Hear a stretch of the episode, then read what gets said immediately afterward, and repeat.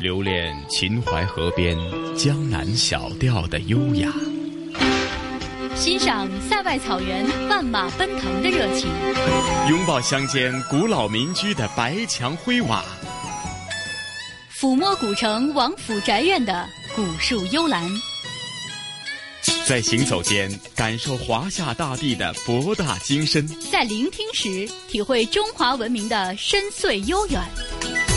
这里是华夏之声台和香港电台普通话台联合制作播出的《魅力中国》。好了，收音机旁以及国际互联网上的所有的海内外的听众朋友们，大家好，新年好！这里是由中央人民广播电台华夏之声和香港电台普通话台联合为大家制作的《魅力中国》。今天是大年初九，那在开始节目之前呢，呃，晨曦也祝福听众朋友们新的一年新年好，阖家安康，事事如意。听众朋友，大家好，晨曦好，我是中央人民广播电台华夏之声的节目主持人胡杨。胡杨在这儿呢，也是向各位拜一个晚年啊，祝大家在新的一年当中能够身体健康，万事如意。嗯，胡杨啊，在大年初二呢，咱们就魅力中国呢有新年的特别节目，和大家感受了大江南北的一些过年的习俗，以及呃不同风味的过年的美食哈。那今天是大年初九了，那咱们继续延续这种过节的气氛，好吗？好的，俗话说这个不出十五都是年啊。但今天的节目当中，我们将带大家继续去感受一下各地各式各样的年俗。那上一期节目呢，我们和晨曦还有雨波一起聊了特别多这个吃的部分哈，这个包括这个呃老火靓汤啊啊，包括这个东北的杀猪菜啊等等等等，非常的有意思。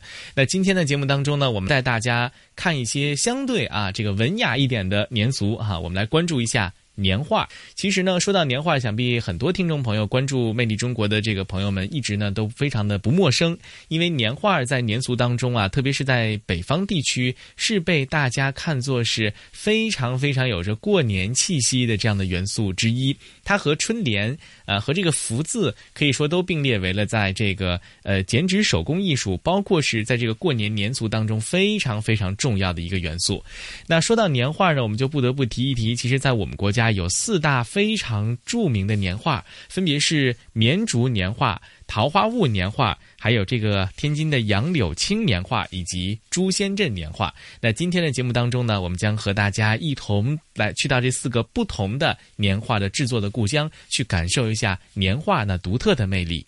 嗯，那胡杨啊，说到年画呢，呃，其实相对来讲呢，或许在内地呢。就更为讲究一些，因为呃，在这方面已经是演变成为一个不仅仅是过年过节的一种呃习俗哈，呃，甚至已经是提升到一些是呃文化艺术的一个层面，甚至是一些当时要保育的一些物质文化遗产的这种方式哈。那相对来讲，可能香港过年的时候呢，贴年画的这种习俗呢，呃，相对来讲没有那么浓厚，但是对于内地这种年画的。呃呃，艺术氛围啊，或者过年的习俗呢，还是觉得非常的好奇。比方说，你刚刚提到的啊，四大年画呢，都有各自的特色。那接着下来就和咱们一起分享一下，比方说绵竹年画和桃花坞年画呢，都有哪些自己的特色？而且呢，在呃传达这个呃过年的习俗的时候，又流露出哪些文化的氛围呢？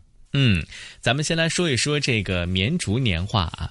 那绵竹年画呢，又叫做绵竹木板年画，是中国民间的木板年画之一。那么，因为呢，它产于这个竹纸之乡四川省的绵竹市，因此呢，得名呢叫做绵竹年画。这种年画呢，多以木板来印出轮廓之后再填充颜色。从绘画的风格上来看呢，这个绵竹年画可以说是既传承了唐代之前手工绘制年画的这样一个风格。同时呢，也继承了。唐代之后，雕版印刷年画的这个风格，可以说呢，一幅小小的年画，你既能够可以把它当做图画去看，为什么呢？因为它是一部美术作品，它有非常艳丽的颜色，还有非常鲜活的造型，背后呢，它都会讲述一个故事。每一幅年画其实都是一个非常好玩的故事。那当然，大家也可以把它当做一个雕刻品来看。为什么这样去说呢？因为我们知道木板年画所有的造型，其实都是要先在木板上。把它刻好。画好，然后再通过层层的这个呃渲染，然后再涂上这个颜色之后，才能变成年画。所以，与其说你看到的是年画，不如说一幅年画，你也可以看到它背后所制作出来的刻在木板上的这个雕塑。那除此之外呢，绵竹年画在用纸、用颜色、用笔上面呢，也是别具一格。一般呢，特别喜欢用当地的一种叫做粉笺纸，还有这个鸳鸯笔来画。这个色彩呢是非常的单纯强烈，而且呢对比和谐的这个效果。最可贵的是，这个年画历经风吹日晒之后呢是经久不变的。那所以说到这个绵竹年画的时候，其实更多的带有这种四川的巴蜀的气息，构图呢是非常讲究的，而且在构图的元素当中，它也继承了中国古代美术在构图方面非常重要的一个算是特征或者是元素吧，那就是对称。所以呢，看到绵竹年画的时候，你基本上可以在年画当中看到所有的图案也好、造型也好、人物也好，甚至摆设也好，都是呈现。对称分布的。那此外呢，对于这个绵竹年画来说呢，它的这个在色彩上的这个使用呢，强调了这种艳丽，特别是注重构成这种红火还有热闹的这种氛围。所以呢，它所以看这个绵竹年画的时候，我们仿佛可以看到年画背后的这个来自巴蜀地区的呃像火锅一样的这种红火，而且节奏非常明快的这种感觉。所以呢，以后这个大家有兴趣，如果去到四川的话，去到绵竹的时候，不妨去感受一下这个绵。竹年画制作的过程，也不妨带上两两张这样的绵竹年画，放到自己的家里面，为自己的家里面带来一些红红火火的这种氛围。嗯，那胡杨，呃，以上是绵竹年画的特色。那另外呢，桃花坞呢，我相信呢，它地处江南地区，或许和这个西南的呃四川的民族呢，相对来讲，或许它流露出来的这种年画的这个风格或者是氛围呢，应该也不太一样吧。没错，那说到这个桃花坞年画，其实呢，它是我们国家在江南地区的这种民间的木板年画了。那么它曾经集中在苏州城内的桃花坞一带，因此呢，叫这个桃花坞的年画。其实晨曦刚才说了一个特别重要的事情。就是桃花坞年画，更多的时候反映的是江浙啊，包括像这个苏州城附近的这种感觉。每每我们说到江南小城的时候，不知道给大家一种什么样的感觉哈？它可能更多的这种文化气息带来的就是，比如精巧。小巧这种精致哈，这种精雕细刻，总而言之就是一个“精”字。所以呢，江南的这个年画，让它更多的去感受到的，或者说带给我们的这种文化氛围和印记呢，其实就是在它的这种雕刻，包括在它绘画的这种细腻。这个细腻之处，也是体现了江南的这些画师还有工匠们，他们这么多年以来一直所传承的这样的一种文化的流派和文化的印记。那说到桃花坞的年画，其实它有非常多。的这个突出的艺术特点，比如说。它很接近这种传统的绘画形式，在艺术上呢有非常高的这种成就。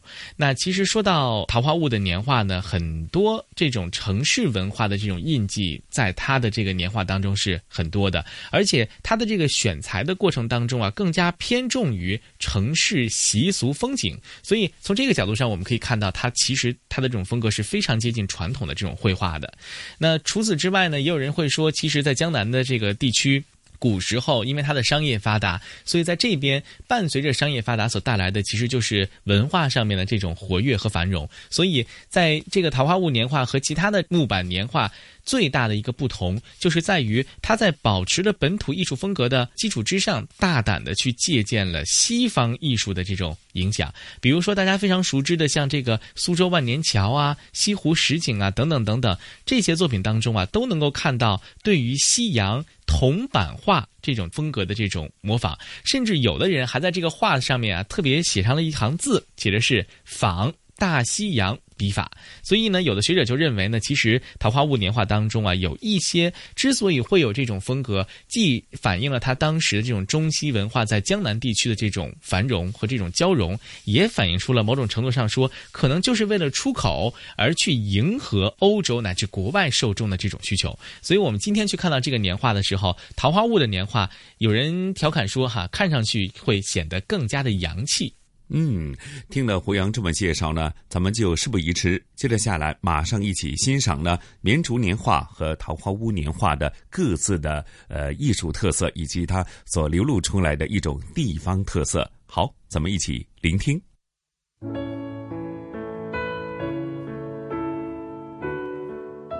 中国民间年画俗称喜画。每到岁末年初的时候，家家户户都会张贴年画、门神以及对联，全家焕然一新，增添了不少节日的喜庆氛围。在今天的节目当中，我们将带您先后了解绵竹年画、杨柳青年画、桃花坞年画以及朱仙镇年画，共同去感受这年画背后浓浓的年味儿。绵竹年画又叫做绵竹木板年画。是中国民间木板年画之一，因为产于竹纸之乡的四川省绵竹市而得名，流行在西南地区。绵竹年画是世世代代民间画师们的勤劳和智慧的结晶，体现了巴蜀百姓乐观向上的思想感情以及古老的民族风尚。二零零二年的时候，绵竹年画入选了第一批中国非物质文化遗产的项目。青山碧水间，一座座村庄若隐若现。这里是四川绵竹的射箭台村，青马挑檐的民居错落有致地排列在农田两旁，充满了清新的田园气息。村子里家家户户都制作年画，所以很多人都称这里是年画村。在年画村，随处可以看见各式题材的年画。家家户户的大门、院墙、厅堂、卧室，到处都是五颜六色的年画。有象征快乐的同乐图，有寓意丰收的连连有余。白墙上美丽的图画带给人喜气。年画是中国人最古老的风俗之一，最早的年画出现在唐代。年画都是一年一换，因此传世的年画作品极少。清代绵竹年画大师黄瑞湖创作的《迎春图》能够保存至今，更显珍贵。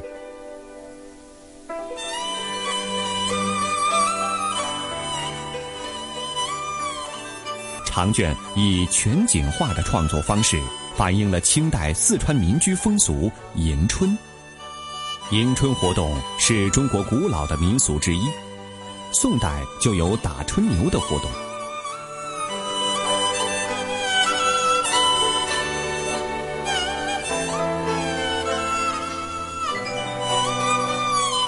黄瑞湖的《迎春图》就形象地记录了清代绵竹迎春会盛况。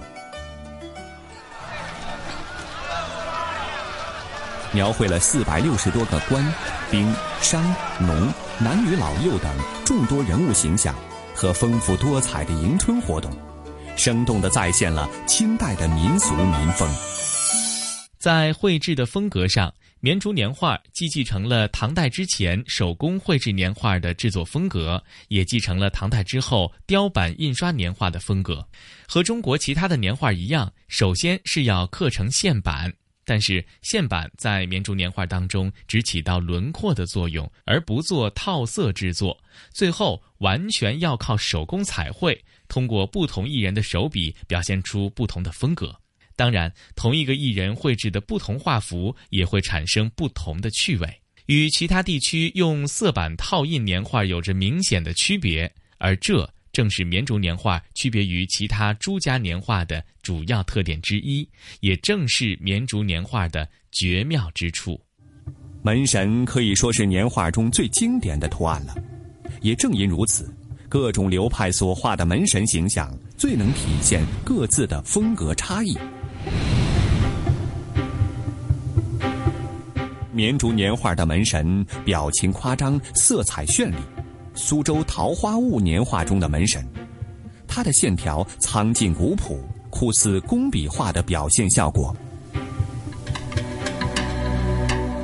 制作方法的不同，造成了这两种大相径庭的门神形象。杨柳青、潍坊、桃花坞等地的年画，所采用的方法是套版彩印，图案有多少种颜色，就要刻几块雕版，程序复杂。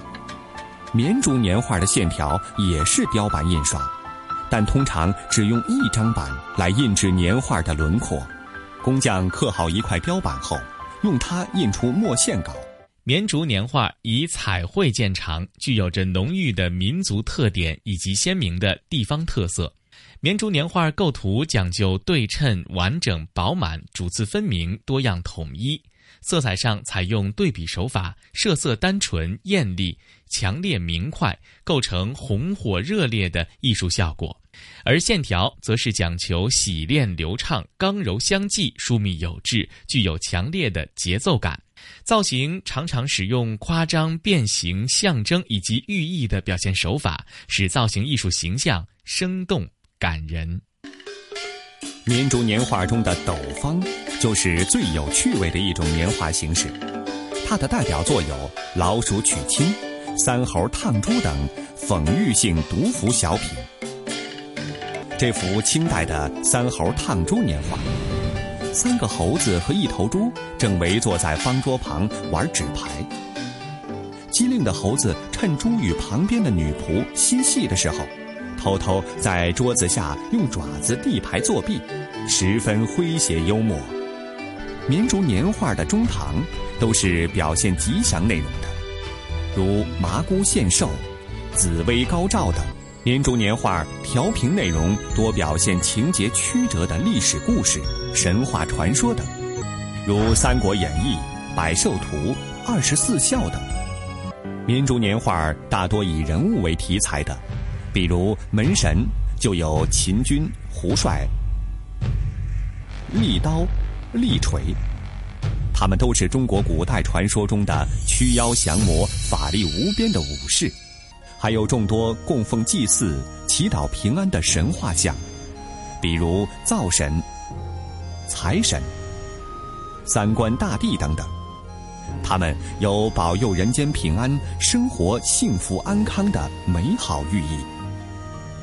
众所周知，绘画人物最难的地方就是人物的面部表情，一双活灵活现的眼睛，则是最考验艺人画工的地方。这还要从绵竹年画的制作方法说起。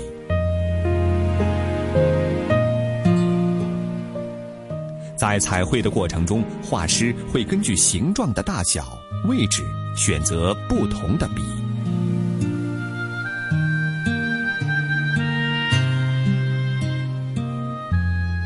为画中人物的服饰填色时，他用大大的毛笔和排笔，这使大画的颜色可以一笔画完。画中人物身上的服饰色彩浓艳、均匀而流畅。当一人画到面部时，就选择小型的排笔，开始画人物的脸颊、眼皮和耳朵这几处地方。一人用中指和食指捻动笔杆，使笔在面颊上转动一圈，红润的脸颊就画好了。这个时候，连蘸取颜料都是轻柔而迅速的，颜料只蘸在笔尖部位，只有这样才能表现出年画中人物面部表情的细微变化。然后再换用羊毫笔。蘸赭色勾画出鼻子、耳朵的线条，年画艺人们称为开相。桃花坞年画是江南地区的民间木板年画，因为曾经集中在苏州城内桃花坞一带生产而得名。桃花坞年画源于宋代的雕版印刷工艺，由绣像图演变而来，到了明代发展成为了民间艺术流派。清代的雍正和乾隆年间是桃花坞年画最为鼎盛的时期，每年出产的桃花坞木板年画达到百万张以上。桃花坞木板年画的印刷兼用着色和彩套版，构图对称丰满，色彩绚丽，常常以紫红色为主调，表现欢乐的氛围。基本上全用套色制作。刻工、色彩以及造型都具有精细秀雅的江南地区民间艺术风格，主要表现吉祥喜庆、戏文故事、花鸟蔬果以及驱鬼辟邪等这些中国民间传统审美的内容。桃花坞位于苏州城的北部，十五世纪末至十六世纪初，明代著名的画家和文学家唐伯虎曾经住在这里。他给自己居住的庭院取了个名字叫桃花庵，自诩为桃花仙人，并且为此赋诗《桃花庵歌》：“桃花坞里桃花庵，桃花庵下桃花仙，桃花仙人种桃树，又摘桃花换酒钱。”据说。这位酒仙的绘画作品也曾被刻制印刷成年画，但是近百年来没人见过真迹。后来，那里有一条街道，被称为桃花坞大街。四百多年前的清代雍正、乾隆年间，这条街道曾经聚集了五十多家年画铺，每年出产的年画达百万张以上，家家雕刻木板，户户描绘丹青。是当年桃花坞大街常见的景象。在苏州人的记忆里，王荣兴、许良甫、木林居等老字号的年画才是最出名、最正宗的，是传统桃花坞木刻年画的代表。而在众多年画作品中，一团和气又是最具代表性的传统年画。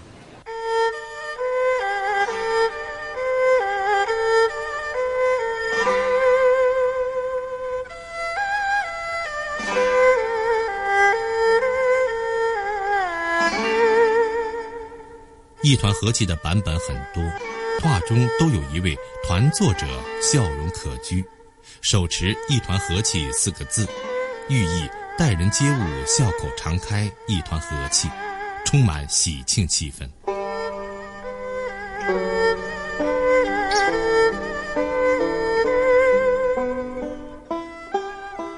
据说这个创意来自十五世纪的明朝成化皇帝。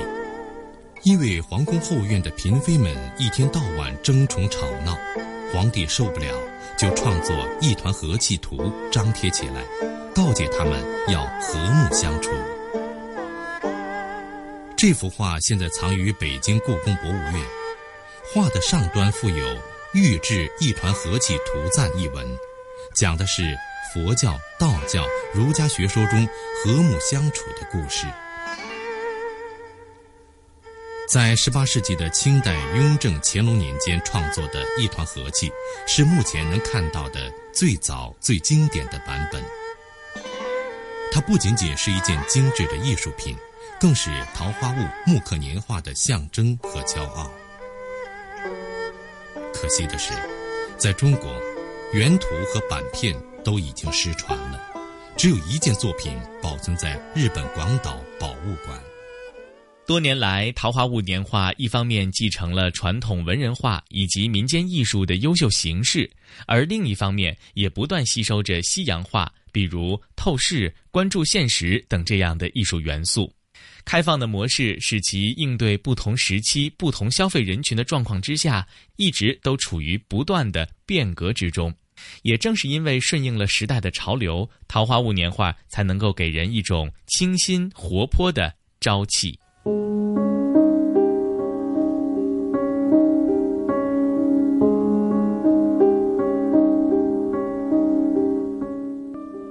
幅年画由构思起稿到完成，需经过画稿、刻板、套印三个密切相关的步骤。画稿是决定年画作品风格及下几道制作工序的基础。中国工艺美术大师王祖德，从一九六二年开始，他就一直从事画稿的创作和对苏州桃花坞木刻年画的整理研究工作。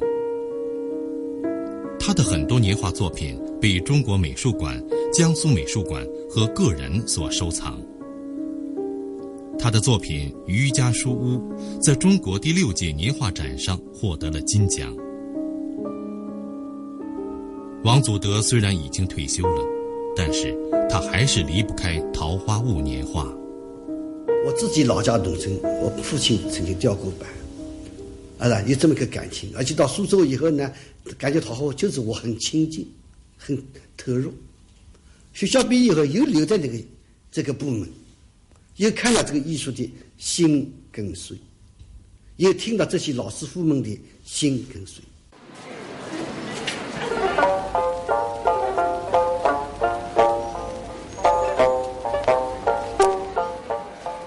在苏州生活四十多年了，王祖德对这座城市已经完全的熟悉。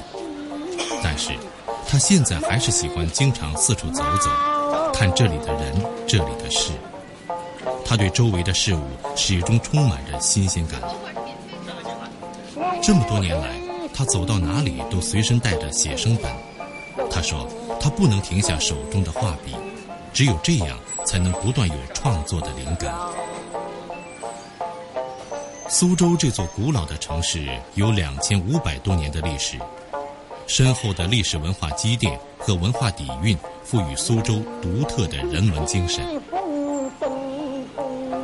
在这块美丽富庶的土地上，诞生过很多画家，当然，唐伯虎也是其中之一。在桃花坞木刻年画最红火的时候，年画铺子老板们经常花重金向画家购买画稿。然后刻版刷印成年画。由于文人雅士们不经意地参与了年画的创作，使得桃花坞的木刻年画提升了品位、格调和艺术价值。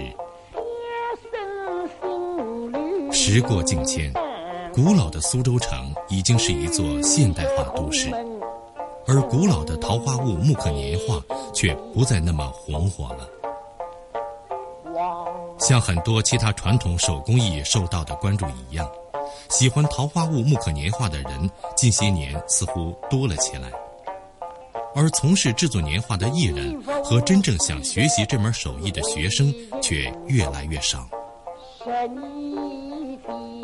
在这个印刷技术高度发达的年代，纯粹的手工技艺受到了前所未有的挑战，桃花坞木刻年画面临失传的危险。现在，年轻人很少有人对这门古老的手工技艺感兴趣，这是王祖德苦恼的事情。所以，对于那些喜欢桃花坞木刻年画的年轻人，他总是愿意把自己的知识和经验全部教授出来。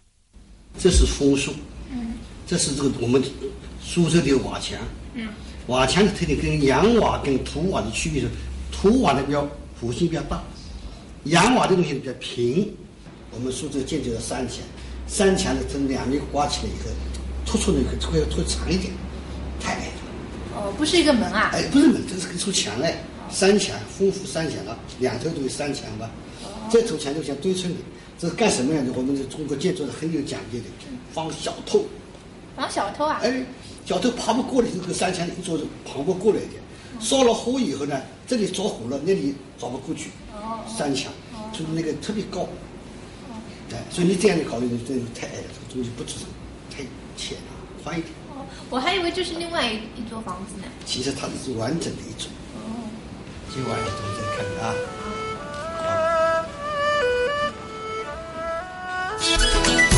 这里是华夏之声台和香港电台普通话台联合制作播出的《魅力中国》。收音机旁和国际互联网上的听众朋友，大家新年好！您现在正在收听的是由中国中央人民广播电台华夏之声和香港电台普通话台为您联合制作播出的《魅力中国》的新春特别节目。大家好，我是华夏之声的节目主持人胡杨。收音机旁以及国际互联网上的所有的海内外的听众朋友们，新年好！在这里啊，晨曦再次的祝福大家，在新的一年呢，充满新的希望。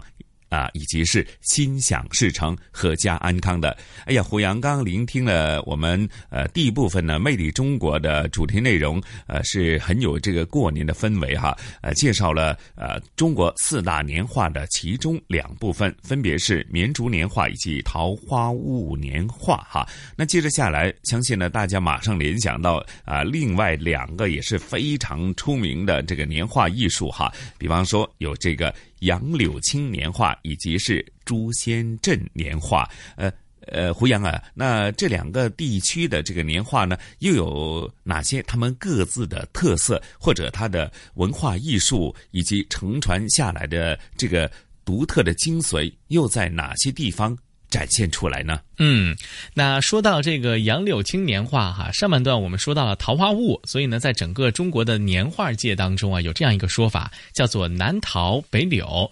南桃指的就是我们上半段所所给大家介绍的这个桃花坞的年画，而北柳指的就是杨柳青年画。那杨柳青年画呢，其实呢是产生在我们国家明代的崇祯年间。那想必这样一个年代的年画呢，更多的是继承了它前面的像宋元这两个朝代的绘画。画风格，而且呢是吸收了像明代的木板、呃木刻版画，还有工艺美术以及戏剧舞台的形式。有人就说，看了杨柳青的年画，每一幅年画的这个背后啊，讲述的都是一个与人文相关的这样一个感人的故事。所以呢，杨柳青年画也因此被大家称作是最具温度或者是令人感到温暖的年画。最后要向大家介绍的就是朱仙镇的这个木板年画了。那其实呢，这个年画呢是这个主要分布在河南啊这个附近，呃，特别是河南的朱仙镇，因此呢也是因这个朱仙镇的这个地名而得名。那朱仙镇的年画最早啊是起源于民间，那么随后呢经过了历代艺人之手呢，融入了民族传统文化的审美观念以及崇拜神灵的意识，所以呢它的年画内容啊更多的是反映老百姓希望来年能够五谷丰登，希望能够富裕兴旺，希望能够这个。呃，平安吉祥的这种美好的生活愿望，以及非常朴素的一个思想感情，叫做扶正驱邪。在这个年画的过程当中，它的颜色、它的构图是非常的饱满，展现的是一种淳朴的意识和他的思想。嗯，听了胡杨这么非常清晰的介绍之后啊，接着下来啊，咱们也事不宜迟，马上感受一下杨柳青年画以及是朱仙镇年画的独特魅力。好，咱们一起出发。杨柳青年画全称是杨柳青木板年画，属于木板印绘制品，是著名的中国民间木板年画之一，和苏州的桃花坞年画并称南桃北柳。杨柳青年画产生在我国明代的崇祯年间，继承了宋元两代的绘画传统，吸收了明代木刻版画、工艺美术以及戏剧舞台的形式。采用木板套印和手绘彩印相结合的方法，创立了鲜明活泼、喜气吉祥、富有感人题材的独特风格。在二零零六年的时候，杨柳青年画经国务院批准，列入了第一批国家级非物质文化遗产名录。天津杨柳青博物馆位于我国北方历史文化名镇天津市西青区杨柳青镇，原来是清末天津八大家之一石原氏的住宅及石家大院，建于一八七五年，号称京西第一宅。院内呢共有一百八十三间房屋，以精美的砖石木雕最具特色。是迄今为止华北地区最好、规模最大的民宅建筑之一。博物馆占地面积六千多平方米，建筑面积是两千九百多平方米。其中呢，有石府的复原陈列，再现了清初明末的民俗风情；还有天津的砖雕陈列，展现了中国北方建筑艺术的特色。博物馆荟萃了民间工艺的精华，内设有民俗陈列和石府复原的陈列。其中呢，民俗陈列包括具有北方浓郁民族特色的天津婚俗陈列，还有啊，展现清末杨柳青殿堂商铺繁华的商俗陈列等等。石家大院大规模建筑始于光绪初年，历经十几年的建成。一九四八年底，杨柳青解放，此院被收归国有，作为天津专属使用。到了一九八七年恢复前呢，此院一直作为校舍使用。一九九一年底。石家大院正式开放，正式辟为呢天津杨柳青博物馆。杨柳青年画的画面色彩明显、柔丽多姿，以宣纸印刷，用国画材料，年久色彩都不退不变。杨柳青年画既有版画的刀法韵味，也有绘画的笔触色调，可以说二者构成了与一般绘画以及其他年画。不同的艺术特色。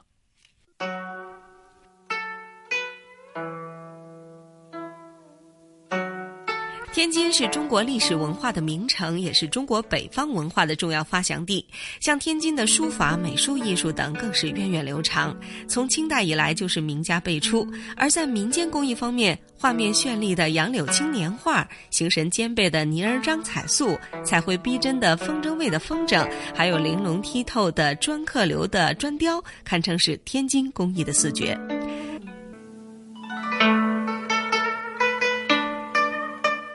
柳青年画呢，是中国北方流传于民间的木板年画，因为在天津市西南的杨柳青镇生产而得名。据介绍，迄今为止，杨柳青年画已经有三百多年的历史了。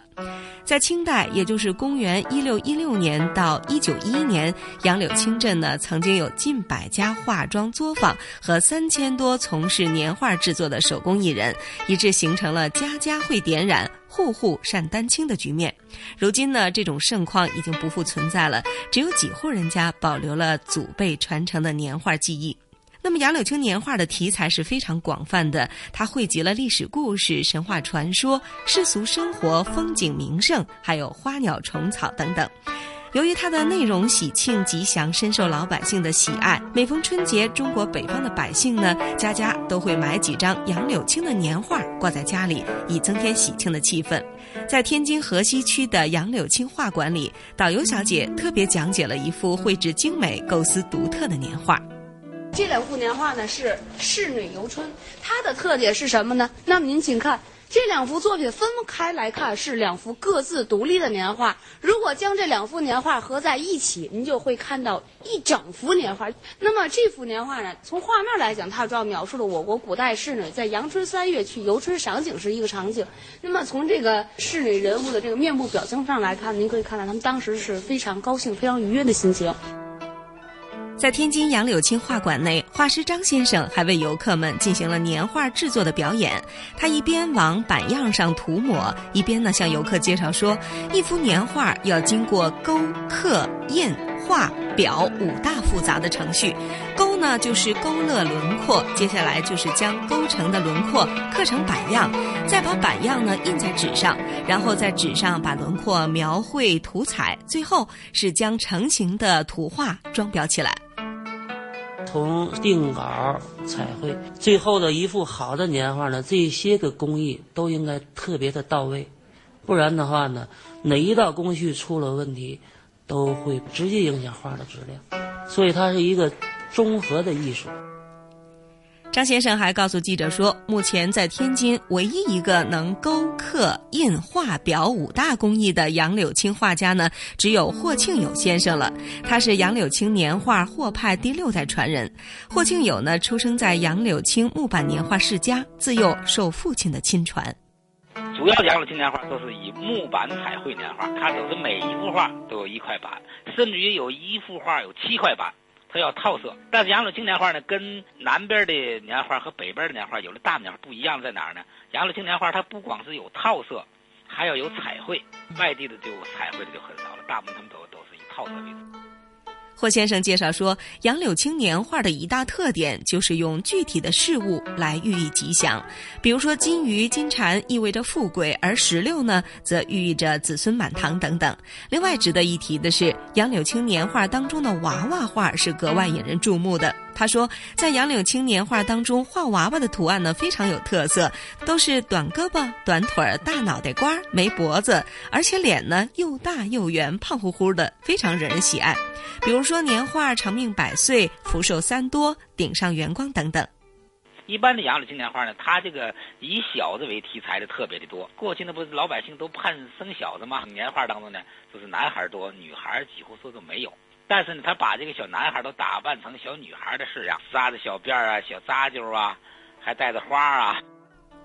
为了保护和传承这古老的民间艺术，在距离天津市大约有三十公里的杨柳青镇，霍庆友自建了一座家庭式的展馆，取名为“玉成号画社古一章”。在这三层的小楼里，一层是工作室，二三层是展示，其中有霍先生自己创作的，也有他从民间收集来的珍品作品，几乎是一个杨柳青的年画室。我这几年吧，我花了二十多万了，收集咱们国家几乎说的是没有在册的一些个年画版和年画。嗯，现在我可能有二百多块吧，有解放初期的，有清代的，有明代的这个展馆里展了是中国目前最大的版，它有一米八吧，可能还有呢，有很多外边没有看到的一些个老版，在在库房里头。我办了一一个家庭作坊式的，我这分三层吧，买的小楼嘛，是按照民间的工艺制作，自己刻、自己印刷、自己制作，免费供大家参观，进一步的了解杨柳青年画。但是呢，现在呢，还继续发扬着这个民间的制作工艺。霍先生还告诉记者说，不仅中国的百姓喜欢在过春节时贴年画，或者是收藏年画，现在杨柳青的画家们还走出了国门，远销俄罗斯、美国、日本、新加坡等国家，受到了许多国外朋友的喜爱。如今在杨柳青镇上，目前有画社、画房呢有十几家，年产精品年画一万多张，基本能够满足海内外对杨柳青年画这一工艺精品的需求。朱仙镇木板年画是我国古老的传统工艺品之一，作为中国木板年画的鼻祖，主要分布于河南开封、朱仙镇以及周边的地区。朱仙镇木板年画构图饱满，线条粗犷简练，造型古朴夸张，色彩新鲜艳丽。二零零六年的时候，朱仙镇木板年画经国务院批准，列入了第一批国家级非物质文化遗产名录。朱仙镇木板年画来自于民间，流传于民间，有别于历代宫廷文人画温文尔雅的格调。它线条粗犷，情节鲜明感人，构图饱满匀称，形象古朴生动，极富于装饰效果，具有着鲜明的地方特色。北宋灭亡后，木板年画中心由开封转移到朱仙镇。朱仙镇因为名将岳飞在这里大败金兵而闻名。明清时期是中原商业重镇，这时的朱仙镇木板年画最为兴盛，年画作坊多达三百多家，所产年画销往全国各地。清朝末期，朱仙镇没落了，随之没落的还有木板年画。到二十世纪八十年代初期。曾经繁盛一时的朱仙镇木板年画几乎失传。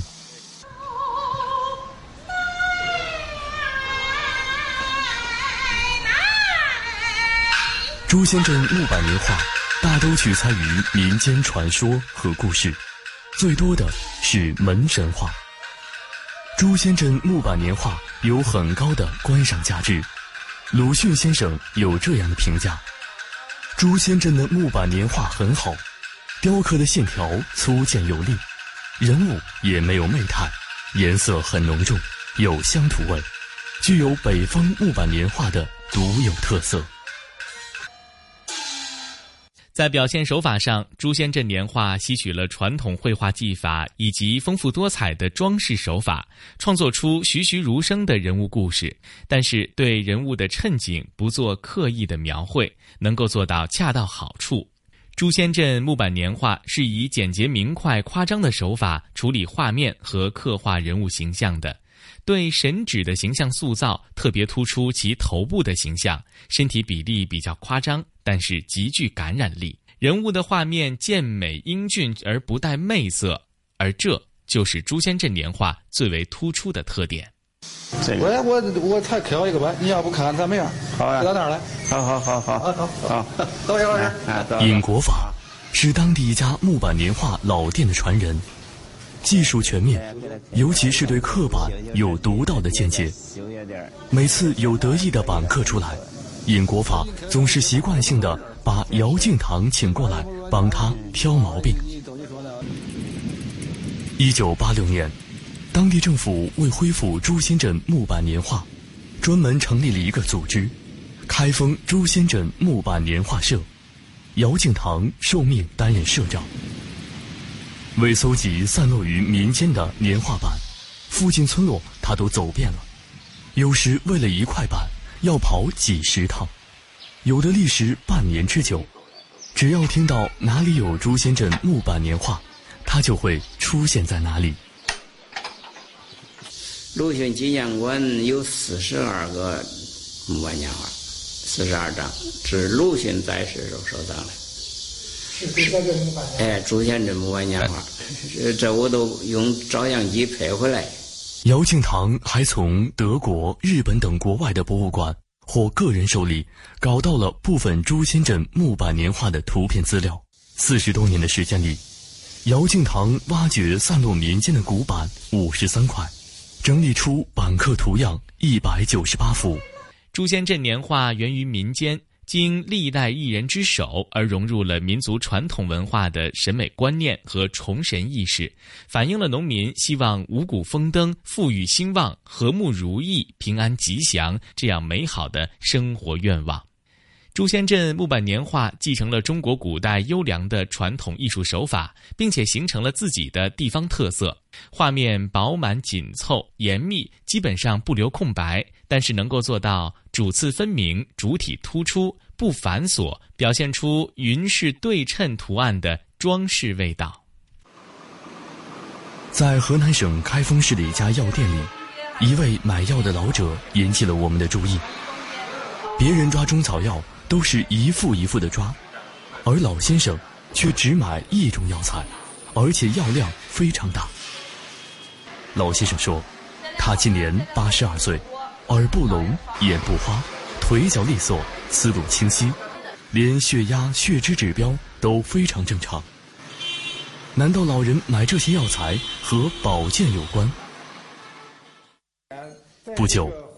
记者在开封市区南二十公里的朱仙镇，再次见到了药店中买药的那位老先生。他叫姚敬堂，是当地著名的木板年画制作和研究方面的专家。这里是他的家，也是他的工作室。姚敬堂很小就接触木板年画，二十世纪八十年代，开始专门从事朱仙镇木板年画的挖掘。保护和研究工作。一九九六年，被联合国教科文组织授予一级民间工艺美术家称号。朱仙镇木板年画属套色印法，创作者设计年画的时候，先用墨线勾出年画中各个形象的轮廓，再在轮廓线之间填入所需要的颜色。刻出来的板也分为墨线板和颜色板两种。墨线板相当于年画的线描板，形象和构图比较完整。但一个颜色板只是年画中一种颜色在不同位置上色块的组合，看上去支离破碎，非常复杂。印制年画的过程，就是先印好轮廓线，再把这么多的颜色色块精准地印到年画中的预定位置上的过程。现在印一张年画一般需要一个墨线板和四个颜色板，多的有九个颜色板，所以看上去并不复杂的一张年画，要印好确实并不容易。在印的时候有什么讲究呢？第一个刻板得刻好，嗯，第二个这个往这放着板手往这搁着也要搁着规矩，第三个印我们印不印一遍。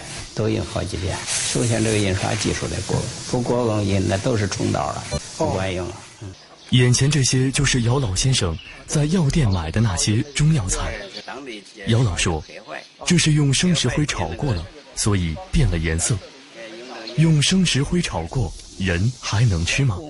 老人没急着回答，而是在院子里架起一个小铁锅，开始熬药。大约两个小时后。姚敬堂的药快熬好了。这时，姚敬堂告诉记者，他的这味中药名叫槐米，也就是槐树的花，要在开还没开的时候采下来晾晒制成的，有清肝泻火的作用。但他熬制槐米不是用来吃的，而是熬制一种木板年画所需要的颜色。就是熬出来这个颜色是什么颜色？这个这黄色。这叫槐槐黄，哎，槐黄熬有这个，槐黄有两种黄，一种是橙黄，一种龙黄。哎，你熬的浅浓，这这叫龙黄；熬了熬了这个很浓，再个一炒的老一点叫老黄。放放，这个框，这个。小老师，这个也不黄啊，这个。嗯，黄。你看都不黄，到纸上一看都黄了。这个黄呢，做两方面用，一个单独印印这个年画的黄坏黄色用，一个加绿色，往绿色上印，加上绿色以后，这个黄绿色比较好看。传统的朱仙镇木板年画采用植物或矿物颜料，并形成一套完整的制作颜色的办法。但后来由于受到化工颜料的冲击，逐渐失传。姚敬堂用了三年的时间进行研究实验，相继恢复了黄、红、绿、紫、黑等颜色用植物、矿物质制作的方法。朱仙镇木板年画色彩艳而不俗，色泽鲜亮透明，经风吹日晒而久不变色，就得益于这些植物或矿物颜料。有专家把朱仙镇木板年画的调色技法称为“世界绝活”。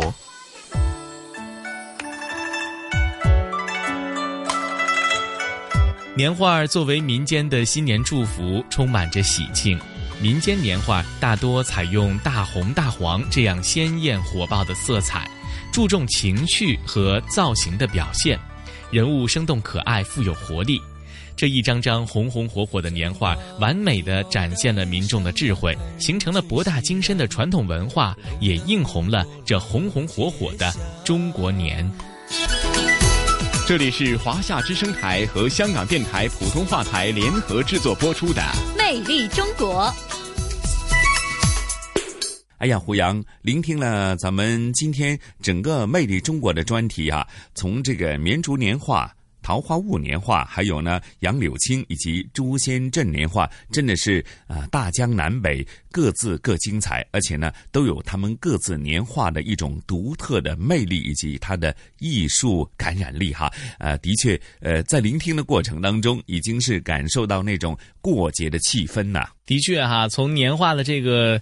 观赏的角度上来看，的确它是非常非常非常重要的艺术品。但是呢，如果把它放到年俗的角度去看的话，又不得不说，每一个年画和每一种地域的年画所展现的，就是这个地域年俗当中非常亮眼的那些颜色。嗯，是啊。不过说到这里啊，咱们这一次的呃《魅力中国》的节目时间很快又得告一段落了，又得约定大家下星期同样的节目时间，约定大家不见不散。